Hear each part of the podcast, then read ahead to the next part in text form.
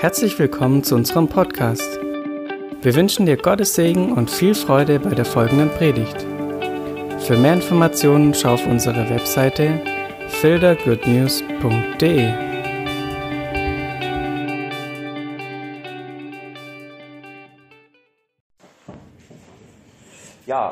machen natürlich eine kurze Wiederholung. Da ist ja dieses Bild, wovon du gesprochen hast, leider nicht ganz so farbenfroh, aber er macht nichts. Das Thema ist äh, nach wie vor Danksagung, auch heute nochmal. Und ähm, äh, wir haben ja hier auf der linken Seite den Olaf. Der Olaf ist ein Lobpreiser vor dem Herrn und sagt Danke für alles Mögliche, für Versorgung, für seine Freunde, für seine Eltern, für die Gemeinde, für seine Feinde, für äh, Auto, Haus, Wohnung, Dach über dem Kopf, für die Lilie auf dem Felde, für die Sonne, die scheint und für das Brot, das er isst. Und Olaf hat aber entdeckt, es gibt über dem hinaus noch das Kreuz Golgatha. Er hat sich erinnert, wir feiern ja in der Kirche immer Abendmahl und da wird ja an Golgatha erinnert. Und ähm, Abendmahl ist ja Danksagung, übrigens weit mehr als Danksagung, nur mal ganz nebenbei, aber es ist Eucharistie, Danksagung. Und äh, Olaf hat sich angewöhnt, auf das Kreuz zu schauen und entdeckt, ähm, dass am Kreuz Jesus für uns etwas getan hat. Und zwar ganz alleine dass da ganz viele Geschenke auf uns warten, weil Olaf konnte nichts dazu tun. Olaf war damals nicht dabei. Das hat tatsächlich Jesus alles allein vollbracht. Und ähm, es sind ganz viele Geschenke des ähm, ähm, Kreuzes. Also äh, Wiederherstellung, Sündenvergebung, Befreiung von der Macht der Sünde, Versorgung, der Fluch ist zerbrochen, die Herrschaft des Teufels ist gebrochen. Die Werke, was heißt es, wenn die, die Herrschaft des Teufels ähm, äh, ge, äh, gebrochen ist oder, oder wenn der Teufel besiegt ist? Ja? Ich sah den Satan vom Himmel fallen wie einen Blitz. Ja, dass auch seine Werke ähm, erledigt sind aufgelöst. Jesus hat, äh, im ersten Johannesbrief heißt es, 1. Johannes 3, Vers 8, dazu ist der Sohn Gottes erschienen. Das meint ähm, das Erscheinen von vor 2000 Jahren, dass er die Werke des Teufels zerstöre. Also vor 2000 Jahren sind die Werke des Teufels zerstört worden. Und was sind die Werke des Teufels? Also er animiert natürlich zur Sünde, einmal das, er äh, produziert Krankheit oder will Krankheit uns äh, verursachen. Ja, Jesus ist ja massiv dagegen vorgegangen.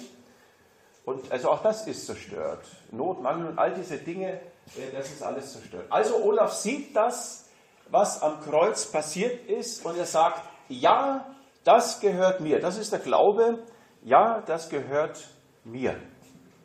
Und weil er das glaubt, sagt er auch noch Danke. Ja?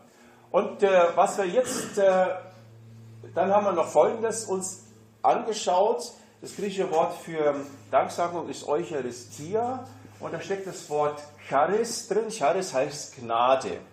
Und äh, Danksagung ist also Danke sagen für Gnade. Das ist ganz wichtig, fast eine Banalität, aber genauso auch unbekannt, weil man ja für alles Mögliche Danke sagt. Ja? Eigentlich für, hauptsächlich für das, was man so äh, hat. Danksagung ist Danke sagen für Gnade. Vom griechischen Wort her, weil Charis bedeutet Gnade. Und dann haben wir uns noch die Frage gestellt, wofür sagt man Danke? Und wir haben festgestellt, wir sagen Danke für das, was man hat. Ja, also die Annette wollte also das Geschenk, hat das Geschenk von mir noch nicht angenommen gehabt und hat auch noch nicht Danke gesagt. Du sagst in dem Augenblick Danke, wo du es hast. Oder?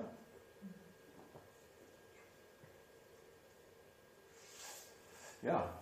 Also man sagt Danke für das, was man schon bekommen hat. Und man sagt Danke für das Gute. Also das, was auf Golgatha passiert ist, das haben wir. Also auch wenn du das mit deinen physischen Augen nicht siehst, aber das hast du. Siehst du Sünde und Sündenvergebung mit deinen physischen Augen? Nein. Glaubst du daran? Aber selbstverständlich. Ja? Genauso auch mit den anderen Dingen. Du bist vielleicht in einer finanziellen Not. Siehst du das mit deinen physischen Augen? Ja. Siehst du die Versorgung für diese Not, die Füllung dieser Not mit deinen Augen noch nicht, weil du steckst ja noch drin. Und Olaf hat festgestellt, Moment mal, am Kreuz, das ist alles da. Und sagt Danke dafür. Und nochmal, Danke sagen ist Danke für die Gnade. Das heißt, für, für das Gute sagen wir Danke. Wir sagen nicht Danke für das Böse. Also fährt dir einer ins Auto rein, sagst du deinem Gegner nicht Danke dafür. Danke, dass du mir ins Auto reingefahren bist. Das macht keiner von uns. Manche Christen machen das, ich halte das aber für sehr verkehrt. Denn damit sagen sie ja letztlich, also entweder, also damit könnten sie zwei Dinge sagen. Entweder sie sagen Danke dem Teufel, wenn sie sagen, das kommt vom Teufel, und es kommt ja vom Teufel. Alles Unglück dieser Erde kommt nicht von Gott, sondern vom Teufel. So. Also dann würden sie also entweder Danke sagen dem Teufel, wenn sie das aber nicht wollen, weil sie gute Christen sind, sagen sie Danke äh, äh, zu Gott hin. Aber damit unterstellen sie ihm, dass das Böse von ihm gekommen ist. Kommt das aber nicht. Jede gute Gabe und jedes vollkommene Geschenk kommt von oben herab, von dem Vater der Lichter. Also ihr versteht die Logik und die Unlogik, der wir manchmal aufsetzen. Äh, aufgesessen sind. Also das heißt, wir sagen Danke für das Gute. Und noch einmal, Danksagen heißt ja Danke sagen für die Gnade, für das, was Wohlbehagen verursacht. Äh, die griechische Wurzel char steht bei allen Worten, die Wohlbehagen verursachen. Also charis, Gnade, steckt char drin. Charis ist das, was Freude verursacht, was Wohlbehagen verursacht. Wenn dir Sünden vergeben sind, kommst du in eine Ruhe hinein. Wenn die Macht, dass deine Sünde gebrochen ist, kommst du auch in eine Ruhe hinein. Und so weiter. Wenn Gott auf deiner Seite ist, weil er dir seine Gottesgemeinschaft geschenkt hat, seine Nähe, seine Präsenz geschenkt hat, dann ist das per se etwas, was ähm, Wohlbehagen verursacht, hervorruft. Also Charis, Char, die Wurzel, steckt in allen Worten, die, ähm, die, ähm, die irgendwie Wohlbehagen ähm, ausdrücken oder das Verursachen von Wohlbehagen. Zum Beispiel auch Schenken, Charizomai. Steckt auch Charis drin und Char, ja, wenn, du, wenn dir etwas geschenkt wird, dann fängst du ja nicht an zu heulen. Normalerweise. Gut, es gibt menschliche Geschenke, da kann man heulen, ja, ich gebe es zu, aber das ist ein Problem des Menschen, nicht? Ja? Und, äh, aber da ja von Gott gute Gaben kommen und vollkommene Gaben kommen, fängst du da garantiert nicht an zu heulen, du freust dich. Also ihr merkt, auch Charizomai, Schenken, ähm, das ist etwas, was Wohlbehagen, was Freude verursacht. Und natürlich Charis ist das griechische Wort für Freude, auch hier steckt das Wort, die Wurzel Char drin und Freude ist das, was du nicht kaufen kannst. Ist mehr als der Sechser in Lotto. Freude ist ähm, ein Gefühl, das irgendwie jeder von uns anstrebt. Nur man kann gar nicht so viel dazu machen. Es wird einem geschenkt durch Gnade. Also, das ist ganz wichtig. Danksagung ist auf das Positive gerichtet. Du sagst nicht Danke für das Negative. Wenn es das in Epheser 5, 20 heißt, sagt Dank für alles. Wofür sagst du jetzt Danke? Für alles Gute, was du von Gott bekommen hast. Ich weiß, dass es auch andere Christen gibt, die da anders denken drüber, halte ich aber für falsch, weil sie das von der Logik her nicht durchhalten können. Zwei Gründe hatte ich ja schon gesagt. Und dann heißt es in 1. Thessalonicher 5, naja, Vers ähm, glaube 18, äh, seid dankbar in allen Dingen. Also in allen Situationen sollen wir dankbar sein. Das heißt auch in allen schlechten, bösen Situationen. Warum sollst du dankbar sein für ähm, in schlechten Situationen? Es gibt ein Ja, also du kannst den Bibelvers zitieren, also eine Wahrheit zitieren und das stimmt. Es gibt noch ganz einfachen Grund. Was solltest du sagen, Marianne? Gott verändert sich nicht, immer gleich. Genau, Gott verändert sich. Also der einfachste Grund, warum du in schlechten Situationen Danke sagen kannst, ist, weil Gott da ist. Und Gott ist nicht der fette Butter, der sein Maul hält und seine Arme verschränkt hat. Der Butter, der rührt sich nicht. Und die Butter schmierst du aufs Brot. Aber Gott ist ein, eine Quelle des Lebens. Der Herr spricht und es geschieht. Und jede gute Gabe und jedes vollkommene Geschenk kommt von oben herab, von dem Vater der Lichter, der ja bei dir ist. Was heißt kommt? Welche Zeitform ist das? Gegenwart. Genau. Bitte? Kommt ist Gegenwart. Präsenz. Also Gegenwart ist jetzt. Nochmal, du hängst also im Schlamassel drin. Das ist ja nichts Ungewöhnliches für uns Menschen. Ja, und ähm, Jetzt sagt die Wahrheit, ja, das ist Gott, ja, Gottes Art ist, dass er ein Vater, der Lichter ist und er gibt gute Gaben. Und jede Gabe kommt von oben. Kommen heißt wann? Jetzt. jetzt. Du hängst im Schlamassel drin, jetzt kommen gute Gaben. Und jetzt bist du gefordert zu glauben.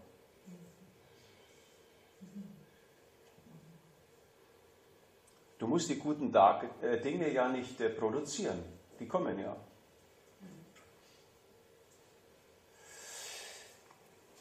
Also Kommen ist Gegenwart. Und Gegenwart heißt immer jetzt. Also das heißt, während du gähnst, ist Gott da und ähm, gibt Gutes, ermutigt, spricht zu, gibt Kraft und so weiter. Wenn du jetzt nicht gähnst, dann ist die Gähnerei schon vorbei, das ist Vergangenheit. Aber gute Gaben kommen auch jetzt, permanent. Also das Präsens drückt eine äh, Permanenz aus, eine Beständigkeit. Also das ist ganz wichtig, dass wir das verstehen.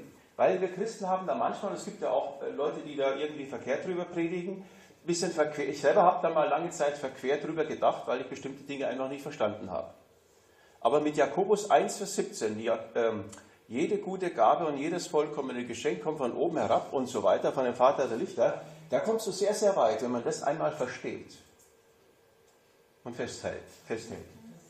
Ja, Epheser 1,3 ist ja bekannt. Er hat uns gesegnet mit jedem geistlichen Segen in der Himmelswelt in Christus. Also er hat uns gesegnet. Äh, Danke sagen für Gnade heißt Danke sagen für das, was man hat. Und er hat uns gesegnet. Und der Abraham musste sagen, musste sich umbenennen und sagen, ich heiße Abraham, Vater vieler Völker. Da war noch nichts da. Aber er hat es schon gesehen, er hat es im Glauben angenommen. Ja, er ist ja der Vater des Glaubens. Und 1. Korinther 2,12, ihr wisst ja, da haben wir ja am Sonntag drüber geredet, wir haben nicht den Geist der Welt empfangen, sondern den Geist, der aus Gott ist, sodass wir wissen können, was uns von Gott geschenkt ist. Zeitform? Vergangenheit. Ja, im Deutschen kann man das Worten wegkürzen. Was uns von Gott geschenkt worden ist, also im Deutschen ist es perfekt, was uns von Gott geschenkt worden ist. Und wenn dir etwas geschenkt worden ist, dann hast du es. Wann? Jetzt und du kannst jetzt Danke sagen. Also es ist ganz wichtig, dass wir das verstehen. Es ist, lohnt sich, Grammatik auch zu verstehen. Meinetwegen auch deutsche Grammatik ist auch interessant. Also deswegen ist Schule auch ein Segen. Man lernt Mathe und deutsche Grammatik. Ja? Also wenn man die Bibel liest, ist auch Mathematik notwendig. Wenn Jesus sagt, eins aber ist Not, dann musst du wissen, was eins ist. Nämlich, dass eins nicht zwei ist.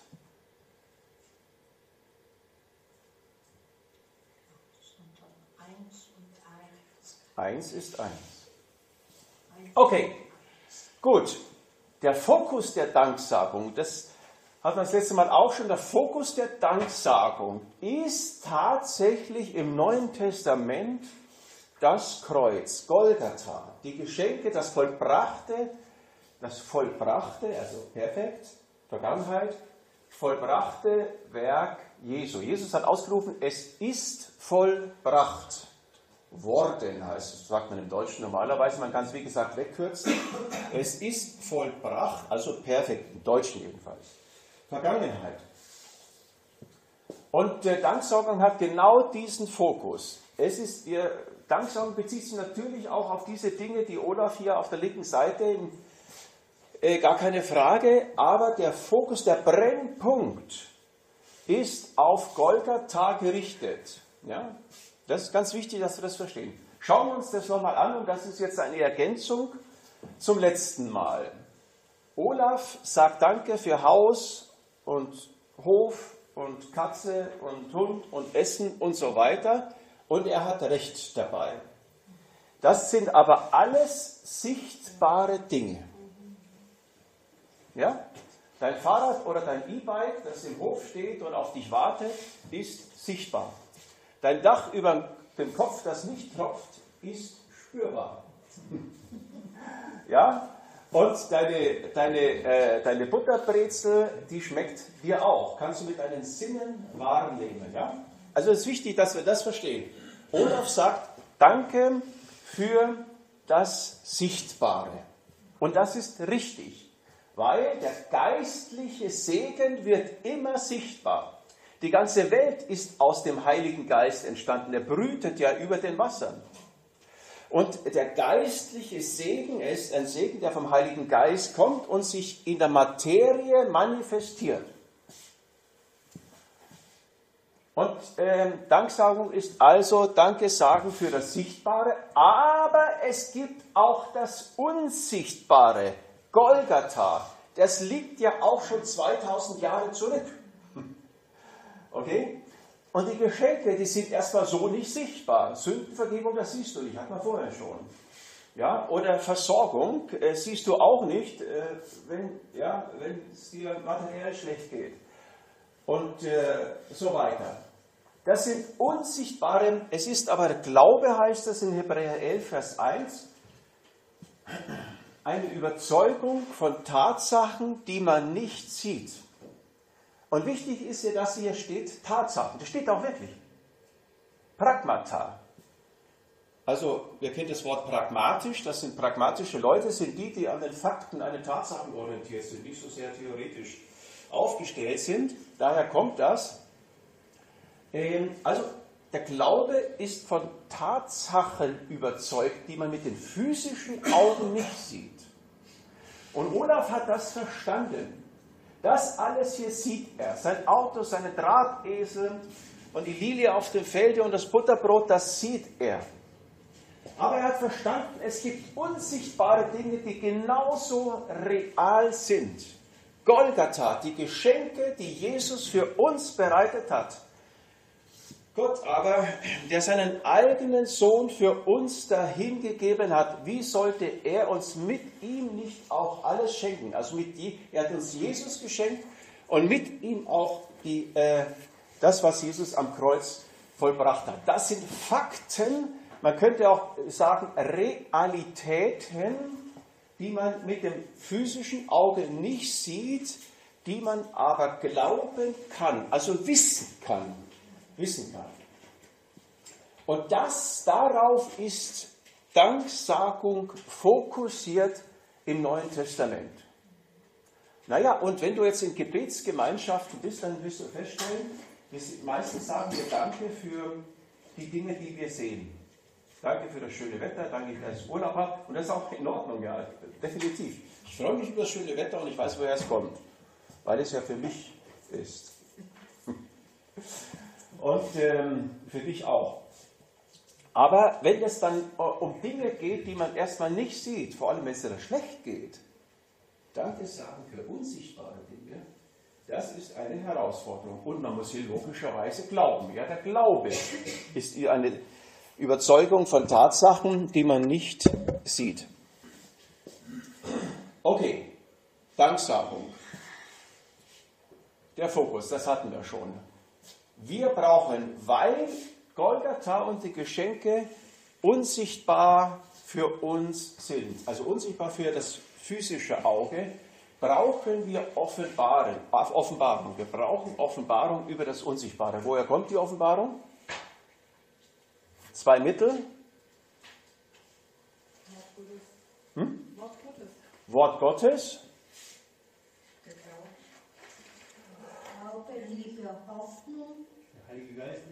Der Heilige Geist, genau.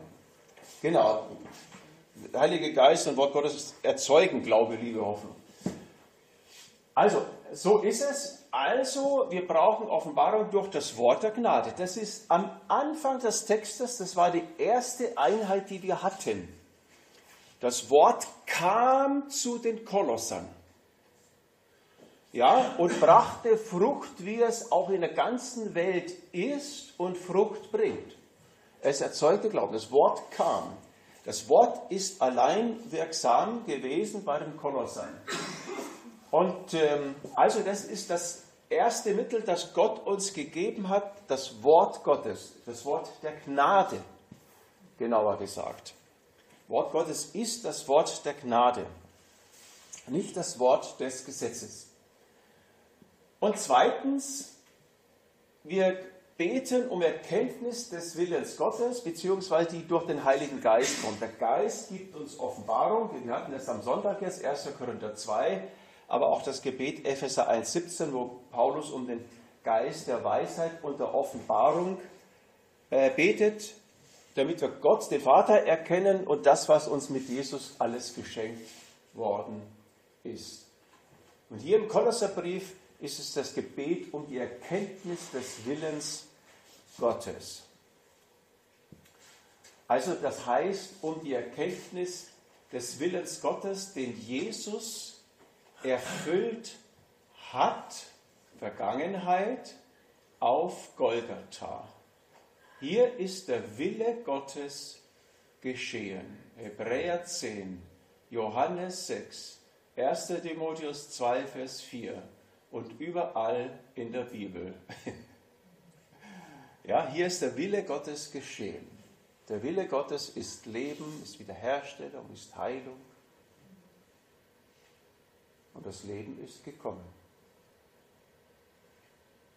So sehr hat Gott die Welt geliebt, dass er seinen eingeborenen Sohn gab, auf dass alle, die an ihn glauben, nicht verloren gehen, sondern ewiges Leben haben. Wann? Jetzt. Die Ewigkeit hat begonnen. Die Ewigkeit ist da. In der Zeit, die vergeht, ist die Ewigkeit da. Die Zukunft ist Gegenwart geworden in Jesus. Die Zukunft ist Gegenwart geworden und du nimmst es durch deinen Glauben. Dein Glaube hat dich gerettet. Dein Glaube hat dich geheilt. Welcher Glaube? Deiner. Und wer erzeugt den und schürt den? Gott, durch sein Wort und durch seinen Geist. Also, wo sind wir jetzt gerade? Ich glaube, wir müssen Pause machen. Hoho. Aber da, ich muss noch mal kurz noch mal was fragen. Also, wenn ich das richtig verstanden habe, würde das doch heißen, dass solange ich mich sorge, ja. also weil wenn ich sorge, mache ich ja keine Danksagung. So. Wenn ich mich also sorge, heißt das, dass ich eben noch nicht überzeugt bin von den unsichtbaren Tatsachen. So ist es ja. Und, und dass ich das vergessen habe mit dem irrt, irrt euch nicht, also dass ich auch wieder auf, auf, auf anderes, dass ich auf alles anderes schaue. Also ist doch um meine Sorgen, um diese Sorgerei loszuwerden, muss ich mich dem eingestehen, dass Sorgen eigentlich Unkenntnis ist. Unkenntnis, also unter anderem Unkenntnis über den Willen Gottes. Genau. Und dann wäre die Lösung dafür, mich mehr dem Wort Gottes auszusetzen. So ist es ja. Zum Beispiel kannst du äh, beim Sorgen den Vers auswendig lernen, der morgige Tag wird für das Seine sorgen. Wer sorgt nicht für das Seine morgen? Du. Und wer tut es auch nicht? Gott. Weil er hat heute den Tag befohlen, dass der morgige Tag für dich sorgt.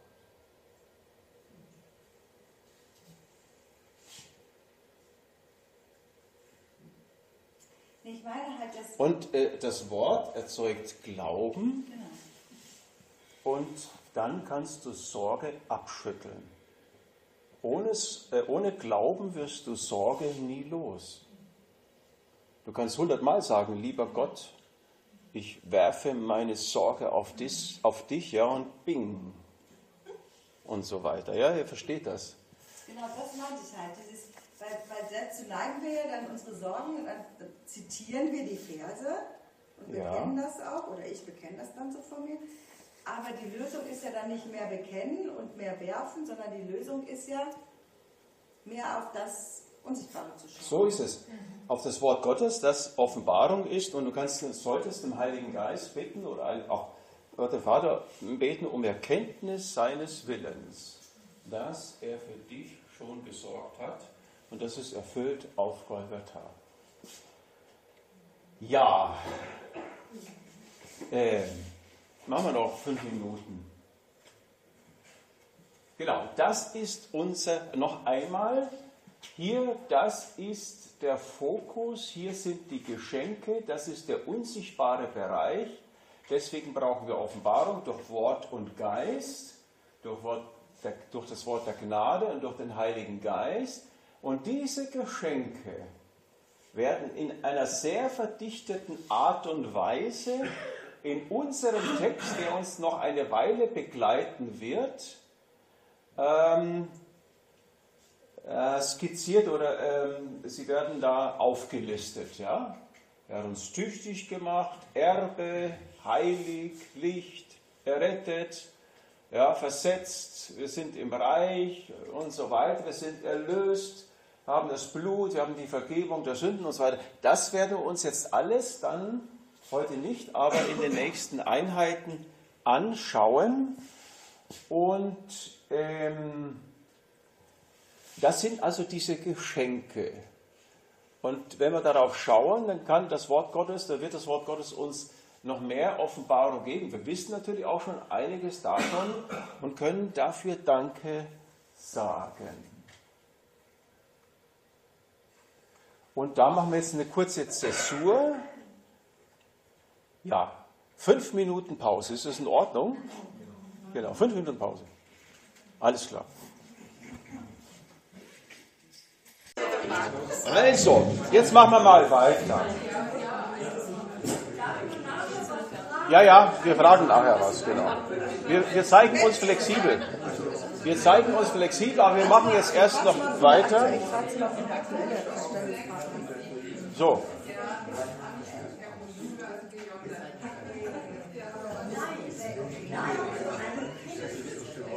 Also, noch einmal.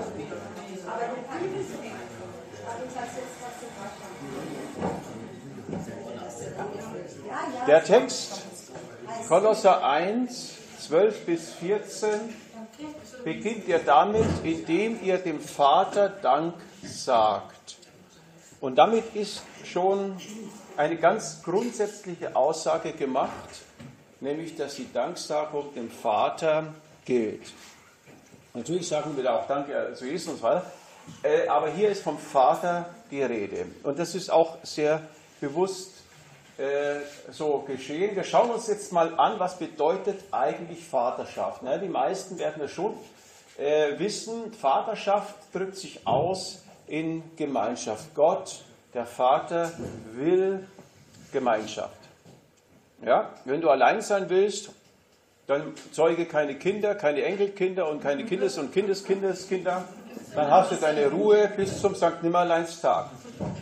Aber wir haben das nicht in unserem, in unserem Haus da, ja. Unsere Enkelkinder, naja, denen gehört alles, also kommen sie immer wieder mal hoch. Und das ist auch schön so. Also deswegen, es drückt aus der Wille zur Gemeinschaft. Das heißt, mit der Vaterschaft ist gesagt, er will Gemeinschaft mit dir. Er ist nicht so sehr interessiert an deinem Dienst, ja, an dem, was du tust, sondern er ist an dir interessiert.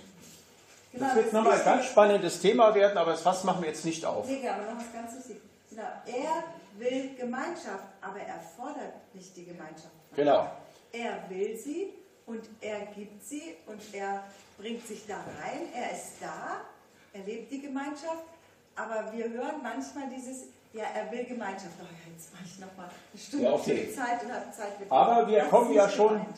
Von der vorletzten Einheit her, dass der Wille Gottes ja schon vollbracht worden ist. Das heißt, er hat die Gemeinschaft gestiftet. Ja, wir feiern Weihnachten und wen feiern wir? Wir feiern Immanuel, Gott mit uns. Also du feierst nicht ja, Dorothee mit Gott oder Johann mit Gott, den feiern wir nicht. Wir feiern Gott mit uns. Versteht ihr, das ist eine andere Richtung. Ja. ja das ist die Richtung der Gnade. Die Richtung der Gnade ist immer von oben nach unten, von, von Gott zu uns. Also Gott will Gemeinschaft und er hat diesen Willen in Jesus nochmal super deutlich gemacht. Es ist der Wille zum Leben, ja, durch, äh, wie heißt es in Jakobus 1, nach seinem Willen hat er uns gezeugt. Gott schafft Leben. Der Vater schafft Leben. Aus, der Vaterschaft bedeutet, es kommt, deswegen bist du auch in diese Welt gesetzt und deswegen starb auch Jesus.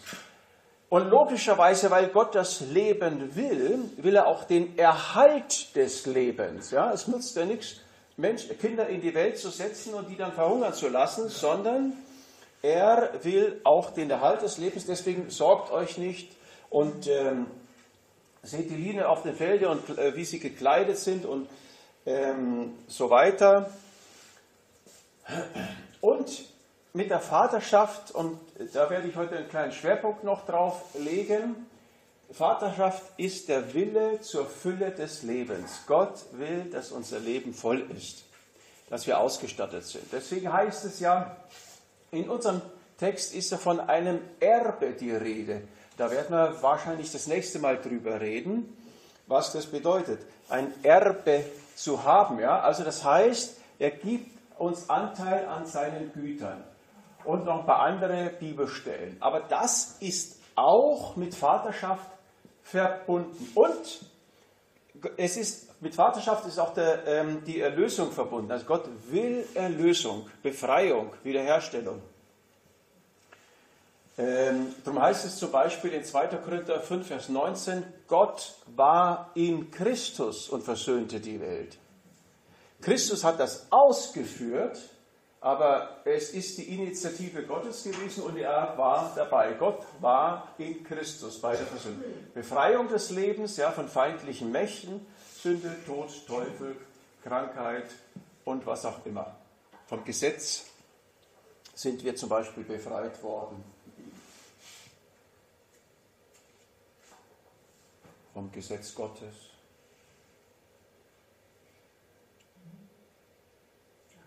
sind wir befreit worden. Du bist dem Gesetz gestorben. Mit Jesus. Und deswegen kann es über uns nicht mehr herrschen. Paulus versteht das Gesetz auch als eine Macht.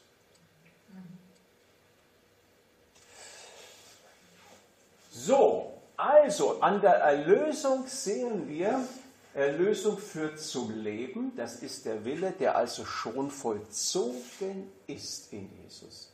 Die Gemeinschaft hat er gestiftet. Erlösung führt zum Leben, Erlösung führt zur Befreiung, Erlösung führt zur Gemeinschaft mit Gott dem Vater. Ja? Und das ist das erste und das letzte Ziel der Erlösung. Die Erlösung hat nicht das Ziel, dass du knechtest und machst und tust, sondern dass du Gemeinschaft hast mit ihm. Im Himmel gibt es kein Knechten und kein Machen und Tun, sondern das Hochzeitsmahl des Lammes. Und Gott wohnt unter den Völkern. So, was bedeutet Vaterschaft? Hier habe ich mal so einen Text aus Epheser 3, auch bekannter Text, ähm, an, die Wort, äh, an die Wand geworfen. Ja, auch hier ist vom Vater die Rede. Er hat uns gesegnet, also ausgestattet. Fülle ist hier mit drin. Er hat uns auserwählt, heißt es in Epheser 1, Vers 4. Dahinter steckt ja der Wille zum Leben, der Wille zur Gemeinschaft mit uns. Er hat uns auch ausgestattet, heilig und so weiter, vorherbestimmt. Auch hier ist wieder von seinem Willen die Rede. Zur Sohnschaft, Beziehung also. Beziehung, Tochterschaft, Beziehung. Da ist es eine Bestimmung zur Beziehung. Du bist bestimmt zur Beziehung. Und das hat er in Jesus alles nach dem Wohlgefallen seines Le äh, Willens. Ja? Und von der Erlösung ist die Rede und so weiter. Schauen wir nicht so genau rein in den Text. Lohnt sich mal, den anzuschauen. Viele von diesen Elementen, die ich vorher aufgelistet habe, sind hier auch mit drinnen und äh, vielleicht auch mit anderen, zum Teil auch mit anderen Worten. Gut. So. Aber Heute möchte ich noch einen besonderen Aspekt der Vaterschaft hervorheben. Was Vaterschaft bedeutet. Ich habe ihn eigentlich schon genannt, aber ich glaube, das kam noch nicht so klar rüber. Epheser 1, Vers 6. Er hat uns vorherbestimmt und so weiter, zum Lob der Herrlichkeit seiner Gnade, mit der er uns begnadet hat. Das bedeutet, dein Leben soll dazu führen, dass Gott der Vater gelobt wird. Er hat dich ausgestattet mit seiner Gnade, begnadet heißt es hier, oder begnadigt, Beides ist ja gemeint. Ja, er hat uns begnadet, begnadigt. Er hat uns also ausgestattet und an unserem Leben sehen wir, wie Gott ist. Gnädig, herrlich, reich, zum Lob der Herrlichkeit seiner Gnade. Also ungefähr so wie eine Litfaßsäule. Die Generation Y weiß ja schon gar nicht mehr, was das ist. Eine Litfaßsäule, ja, das ist eine Säule, an der du etwas erkennst, Informationen. So ungefähr bist du. Du bist eine Litfaßsäule, Leute schauen auf dich und aha. Und sie schauen auf dich und aha, so ist also Gott. Genau, und auch hier ist wieder dieses, dieses, es ist mir echt schon total wichtig, dass wir das betonen. An unserem Leben sieht man die Gnade Gottes, aber das heißt nicht, dass wir uns zusammenreißen und so leben müssen, um Gott, dass die Leute denken, oh, was ist für ein toller Gott. Das ist im natürlichen, das natürliche Leben ist ja auch eigentlich nur so ein Schatten von dem, wie Gott ist. Im natürlichen gucken wir auf die Kinder und schließen von den Kindern auf den, den Vater, die auf die Eltern und nicht von dem Verhalten, sondern sagen, boah, das sind aber wohlerzogene Kinder, das sind aber äh, wohlbehütete Kinder, das sind aber Kinder, die glücklich sind. Und da schließen wir, ah, das müssen aber tolle Eltern sein oder mhm. die kümmern sich aber gut um die Eltern. Wir sagen nicht, ähm, also hoffentlich sagen wir nicht zu unseren Kindern, ähm, jetzt benimm dich mal ordentlich, was sollen die Leute denken, das sagen wir öfter, ja. Aber so ist Gott eben nicht. Genau. Sondern Gott will mich so rundum segnen, ja. dass die Leute sagen, boah ey, was hast du denn für ein Gott? Das wird jetzt gleich noch deutlicher, Barbara. Ja, ich hoffe doch. Epheser 2, 4 bis 7. Epheser 2 für Gott, aber ich habe ein bisschen gekürzt, hat uns mit Christus lebendig gemacht, mit Christus auferweckt, mitversetzt und so weiter. Und jetzt kommt es damit, und das ist das Ziel. Damit ist ja immer ein Ziel, er in den kommenden Weltzeiten, also die jetzt auf uns mit Druck und Macht auf uns kommenden Zeitgeister sind gemeint, damit er also in diesen schwierigen Zeiten den überschwänglichen Reichtum seiner Gnade in Güte an uns erweise, aufzeige.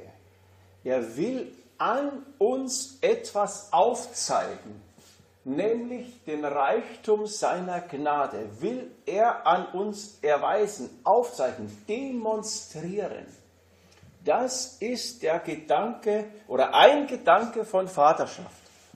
Ein Gedanke von, ein wesentlicher Gedanke von Vaterschaft ist, sein ganzer Stolz bist du. Und deswegen legt er oder hat er in Jesus alles hineingelegt in dich. Und das steht zur Verfügung. Und jetzt pack es. Dass es Realität wird, dass du strotzt äh, wie äh, und so weiter. Ja, das ist der Gedanke der Reichtum seiner Gnade soll erwiesen, aufgezeigt werden. Erweisen, aufzeigen heißt ja etwas, zeigen, was so ist. Ja? Zeigen, wie Gott ist, das ist dein Leben. Und ähm, also er will seinen Reichtum, seine Gnade, seine Güte an uns aufzeigen. Du bist eine Litfaßsäule. Wenn Leute dich anschauen, dann sollen sie wissen, so ist Gott. Und diesen Gott will ich auch kennenlernen. Und dann ist das Thema Evangelisation erledigt. Dann bist du Evangelisation. Dann sagst du ein paar Worte und so weiter. Und dann geht alles seinen Lauf, die Bekehrung. Versteht ihr? Äh, das ist äh, der Gedankengang. Was bedeutet Vaterschaft?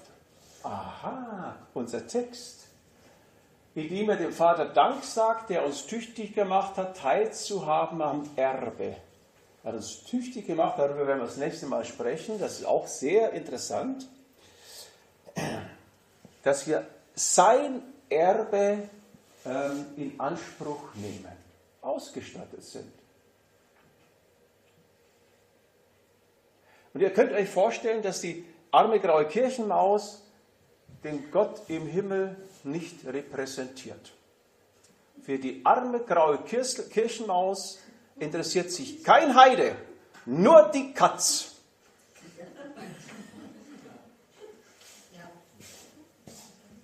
Lukas 15, 31. Er aber sprach zu ihm. Wer ist er? Der Vater. Das ist das Gleichnis vom verlorenen Sohn. Der Vater der ja für Gott steht, Gott den Vater, der Vater sprach zu ihm, mein Sohn, du bist alle Zeit bei mir und alles, was mein ist, das ist dein.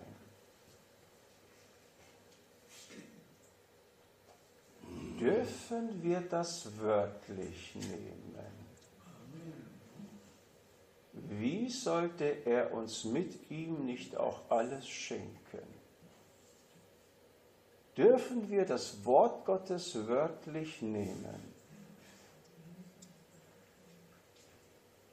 Ah, das ist vielleicht nur übertragen gemeint.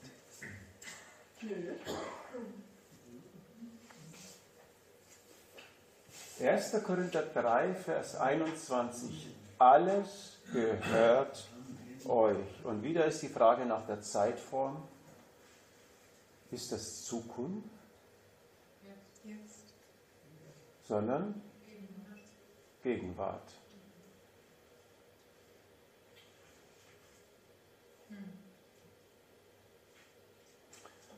Und äh, mich juckt es natürlich darüber, über den Text den ganzen Zusammenhang, machen wir jetzt nicht, aber es meint das, was hier wirklich steht, alles gehört euch. Das heißt, Vaterschaft bedeutet, seine Söhne und Töchter die lässt er nicht knausrig oder äh, arm und äh, heruntergekommen in der Ecke stehen, sondern sie sind ein Fanal seiner Güte, seiner Gnade, seines Reichtums. Und zwar nicht im Himmel, sondern jetzt auf Erden.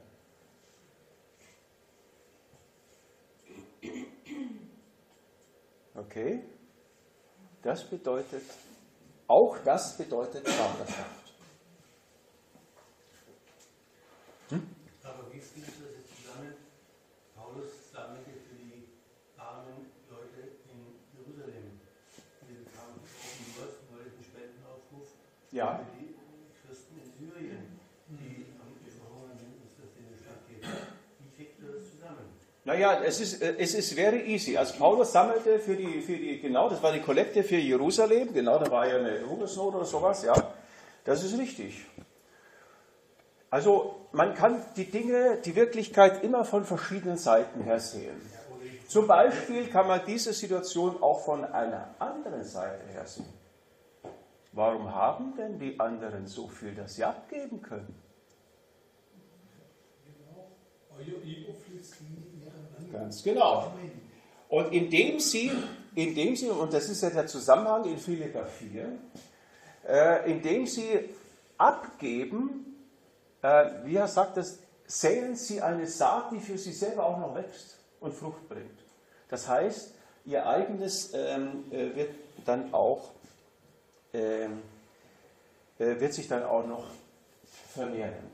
Alles gehört euch. Und ähm, ja, die Gemeinde Jesu ist, soll eine reiche Gemeinde sein. Soll, ist es nicht, ja, aber äh, soll eine reiche Gemeinde sein. Ja, das ist mir alles klar. Aber irgendwie passt es irgendwie für mich noch nicht so richtig zusammen. Also ich glaube schon, dass Gott, Ja. dass wir die Dinge nicht gegeneinander ausspielen dürfen, dass, dass wir jetzt denken, es muss alles nur so von den Raben, also von Engeln oder Raben zu uns kommen. Also, also ich würde auch jetzt nicht Heilung, die Übernat Heilung, die passiert ohne Medizin, gegen Heilung, die durch Medizin passiert, gegenüberstellen und sagen, nur das eine ist richtig. Und so ähm, heißt es, Gott will nicht, dass seine Kinder hungern. Und Gott hat verschiedene Möglichkeiten, dem zu begegnen. Ja. Er kann, wie, wie es auch im, im Alten Testament gibt, er kann meinetwegen den Rahmen schicken und, und dann, dann versorgt er das. Oder er, macht, oder er kann eine Ernte schicken, die hundertfältig ist, obwohl sie eigentlich nur zehnfältig sein sollte. Und er kann die Herzen der Menschen aufmachen, dass sie finanzielle Mittel geben. Ja. Also so würde so würd ich das sehen. Ich würde das auch mit dem Säen, das wird ja auch bei Kollekten so gesagt, da wird man so ein bisschen unter Druck gesetzt, dass man denkt, okay, ich muss was geben, damit ich Segen empfange. Aber so ist es nicht. Ich empfange Segen und dann geht mein Herz auf und ich kann abgeben. Also vielleicht noch ein anderes Beispiel, ja. Also du äh, brauchst einfach Versorgung finanzieller Art und hast es nicht. Was machst du? Bittest Gott und vertraust ihm. Sagst, ja, danke, dass du mich versorgst. Das erledigt jetzt. Kein zweites Gebet. Weil Gott ja, ist ja nicht dement oder so. Es reicht ein Gebet und es reicht ja. Und du bleibst dabei. Es reicht, es, ja, ich rede, ich rede. Und ähm, sagst also Danke. Ja? Weil Olaf hat verstanden, Golgatha, Geschenke und so weiter. Beispiel und dann liegt am nächsten Tag oder in einer Woche oder was auch immer einfach ein Briefumschlag mit Geld drin. Ja, der kommt von einem Menschen. Ja, klar. Na klar kommt der von einem Menschen. Dieser Briefumschlag und die Scheine darin, die flattern nicht vom Himmel runter. Aber es ist der geistliche Segen, der sich in der Physis, also in, in der manifestiert. Ja? Und so funktioniert das. Und es gibt, es gibt Handreichung und Gott sorgt für die Gemeinde in Jerusalem und andere haben so viel, dass sie, wenn sie abgeben, die genügend haben und sie selbst auch noch genügend haben. Ja? Und ähm, die Art und Weise, wie Gott hilft, ist halt sehr unterschiedlich. Hat er, warst du am Sonntag da jetzt? Ah, warst du nicht da. Ja, äh, ein Beispiel äh, genannt mit Wohnungssuche und so weiter. Und in dem Fall hat Gott zu mir gesagt, tu nichts. Und es geschah einfach. Aber es heißt nicht, dass du, wenn du eine Wohnung ähm, äh, zu verbieten hast und so weiter, dass du eine Annonce. Das heißt es nicht. Da ging es darum, äh, zu vertrauen. Also Gott, Gott hilft auf verschiedene Art und Weise. Das muss man ganz klar sehen. Aber die Aussage ist, er hat den Mangel der Gemeinde in Jerusalem ausgefüllt. Und die Menschen, die dazu beigetragen haben, hatten selber auch noch genug. Und sie sind dadurch auch zusätzlich noch gesegnet worden. So die Logik in äh, Philippa 4. Ja. Also es ist wichtig, dass wir, dass wir die Dinge Also die Frage, die, die Frage, die du gestellt hast, die zeigt ja, und so denken wir manchmal, die zeigt ja, dass du von einer bestimmten Blickrichtung auf, auf das Phänomen rangegangen bist. Und du hast jetzt gesehen, dass ich von einer anderen Seite rangegangen bin. Und ich möchte damit jetzt nur lediglich sagen, Leute, wir sind echt ganz schön in unserem Denken manchmal, also was die verschiedensten Themen anbelangt, wir sind sehr geprägt von einem defizitären Gottesbild. Ja, sind wir geprägt. Das bedeutet, dass wir manche, manche Fragen, äh, die äh, in der Bibel, die sie uns stellen, dass wir die von einer ganz bestimmten Seite her angehen statt die von, einer, von einem Vater anzugehen, von dem jede gute Gabe kommt und jedes vollkommene Geschenk, und zwar jetzt, nicht morgen. Ja? Und wenn wir arm sind, dann können wir nichts geben. Du sollst fettreich sein, damit du ganz viel abgeben kannst und nochmal was draufkriegst von Gott. Denn was du säst, das erntest du auch noch. Okay, ja, das ist gut, dass wir solche Fragen stellen. Ähm, ja. Was machen wir jetzt? Noch eine Frage stellen oder? Hat noch, hat noch, ach, du hattest noch eine Frage vorhin, gell?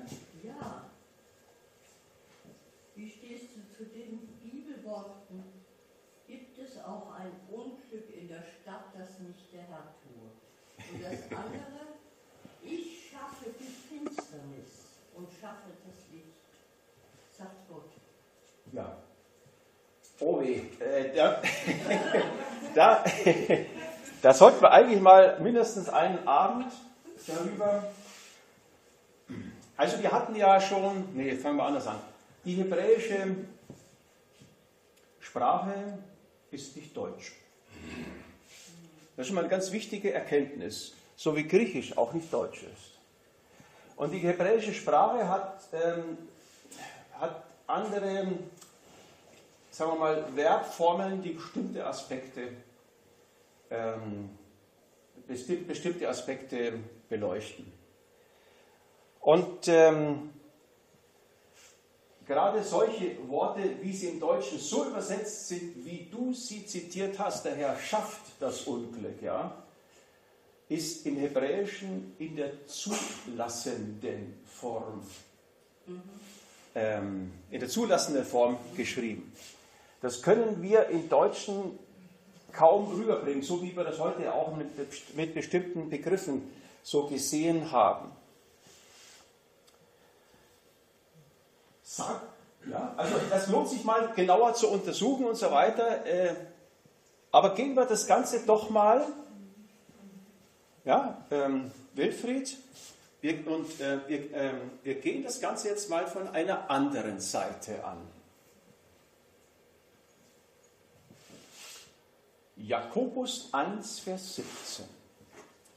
Jede gute Gabe und jedes vollkommene Geschenk kommt von oben herab, von dem Vater der Lichter, bei dem keine was? Veränderung ist, noch ein Schatten infolge von Wechsel in Klammern der Lichtverhältnisse. Die Sonne geht unter und die Schatten ändern sich. Und bei Gott gibt es keinen Schatten, weil die Sonne sein Licht immer im Zenit ist. Er verändert sich nicht. Malachi 3, Vers 6, jetzt sind wir im Alten Testament, ich der Herr verändere mich nicht. Das ist alttestamentlich und neutestamentlich. Gott ist unveränderlich in seinem Wesen. Noch einmal, was sagt Jakobus 1, Vers 17?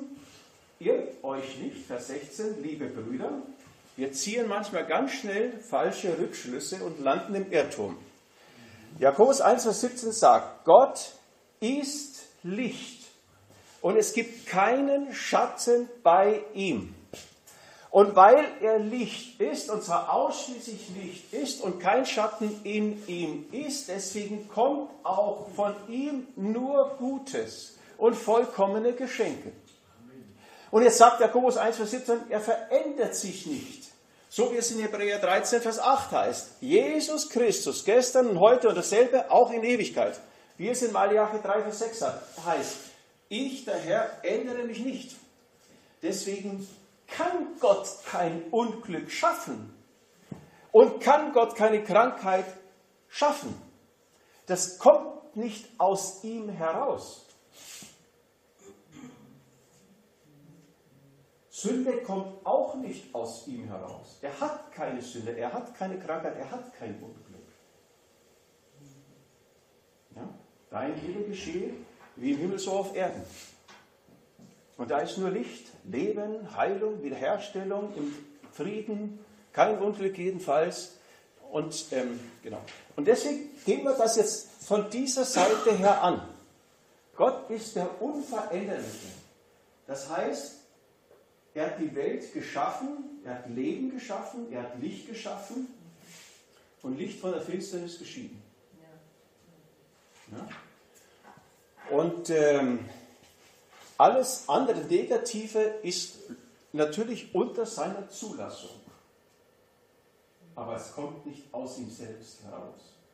Es kann nicht aus ihm selbst herauskommen, weil er die Dinge nicht äh, hat und weil er der Unveränderliche ist weil er selber Licht ist. Jetzt. Einmal, Gott ist Licht im Wind, das stimmt. Aber sein Jesus hat, wenn er gebetet hat, ich habe bei dem Blindert oder einmal das war ja äh, Schleier oder schleierhaft sind Bäume und hat aber Jesus da auch einen nachgesetzt. Und gerade die bietende Witwe war dran, bis sie äh, mit dem Gleichnis vom äh, Richter ein bisschen gehört von hat. Mein Gott ist nicht so erhört, aber vielleicht, vielleicht wieder meine Prägung. Wenn ich weiß, ich, ich musste meistens penetrant sein oder einfach, äh, ja, und transit, dass es kriegt. Aber ich weiß, das heißt, Gott ist kein Hungerleid, ist die ganze Fülle, weißt du, auch kein Mangel. Und ich übertrage es oft, wenn meine Junge kommen sind, und zwar realistische Wünsche, aber ich ihnen den Wunsch Stern erfüllt. Und ich denke, so dürfen wir auch himmlischer Vater sein. Also die andere Möglichkeit, damit umzugehen, ist ja, ja ich bitte den Herrn, also nicht den Herrn, ich bitte meinen Vater. Und dann sage ich ihm Danke dafür. Das heißt ja nicht, dass ich sage, okay, gib mir das und dann gehe ich zur Tagesordnung über. Aber ich sage nicht weiter, gib mir das, gib mir das, gib mir das, ich brauche das, ich brauche das, ich brauche das. Weil was dann passiert ist, das, was dann passiert, ist, dass wir uns auf uns und unsere Nöte fixieren, auf unseren Mangel, auf das, was vielleicht der Teufel noch hingekriegt hat in unserem Leben, aber wir, wir gucken nicht auf das Erlöste, was Jesus am Kreuz getan hat. Und, und ich denke, das ist die Gefahr bei unseren Beten oft, dass wir entweder auf uns fixiert sind, also auf uns, auf unsere Leistung, auf unseren Mangel, auf die Not, auf das Versagen der anderen, aber nicht auf die Lösung, die, die Gott schon geschaffen hat. Und dann müssen wir, denke ich, was wir, was wir echt lernen müssen zu unterscheiden, ist, es gibt das Alte Testament, das hat seine Vollendung gehabt in, in Jesus. Und dann gibt es, ja, und wir sind jetzt nach Golgatha. Wir leben nach Golgatha. Und dann gibt es in der Bibel die Evangelien, die uns zeigen, wie Jesus gelebt hat, was er gesagt hat. Aber das ist auch voll vor Golgatha. Das ist bevor Jesus die Erlösung wirklich gebracht hat. Und viele von den Dingen, was Jesus gesagt hat, in Gleichnissen oder erklärt hat und wie er gehandelt hat, ähm, ist heute anders, weil Jesus am Kreuz gestorben ist, weil er begraben wurde, weil er aufgewacht ist. Und wir müssen eine Unterscheidung machen zwischen seinen Kindern, also die, die Kindschaft angenommen haben, und zwischen denen, die die Kindschaft noch nicht angenommen haben. Ähm, dieses mit dem zulassenden Leid und so. Also ich will vielleicht nochmal noch mal ein Beispiel aus dem Neuen Testament bringen. Ja? Paulus und Silas sind im Gefängnis. Der Rücken blutig geschlagen, das Ambiente ist nicht hübsch und nicht angenehm, kalt und äh, Hass, Ablehnung, äh, der Körper leidet. Ja, der Körper ächzt. Man könnte fragen, lieber Gott, wo bist du in der Situation?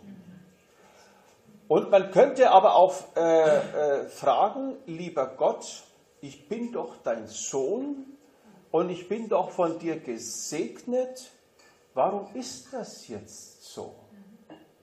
Stimmt das denn eigentlich, dass ich dein Sohn bin, deine Tochter bin und dass ich von dir gesegnet bin? Irrt euch nicht. irrt euch nicht. Situationen, Umstände predigen sehr schnell zu uns und wir ziehen Schlüsse daraus. Und der Paulus und der Silas, denen fiel nichts Besseres ein, als das rauszulassen, was in ihnen lebte. Das Lob Gottes. Und das Lob Gottes bezieht sich auf das, wie Gott ist und was er getan hat. Aber die äußeren Umstände, die passten nicht dazu. Das war genau das Gegenteil. Aber sie haben sich nicht geirrt. Ja? Also es ist ganz wichtig, dass wir das verstehen. Das heißt, wir wandeln im Glauben und nicht im Schauen. Und was wir Christen ganz schnell machen, wir wandeln im Schauen und nicht im Glauben. Weil das, was du siehst, das ist so greifbar, das ist alles so logisch. Die Gemeinde in Jerusalem hat nichts zu beißen, es ist so logisch. Das ist halt mal so. Ja, und ähm, ähm, Wann ich sterbe, das weiß ich auch nicht. Der Tod ist halt irgendwie ein Schicksal und hoffentlich läuft es gut.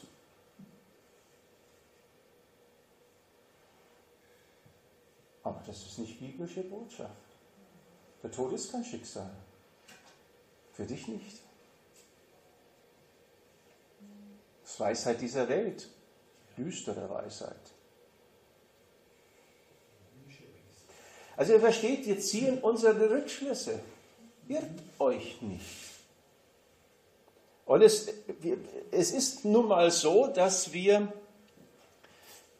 ja, dass wir in einer bestimmten kirchengeschichtlichen und, und gesellschaftlichen Situation stehen. Wir kommen einfach von, wir kommen zwar von Luther her, solus Christus, Christus allein rettet, sola gratia allein aus Gnaden und sola fide allein aus Glauben.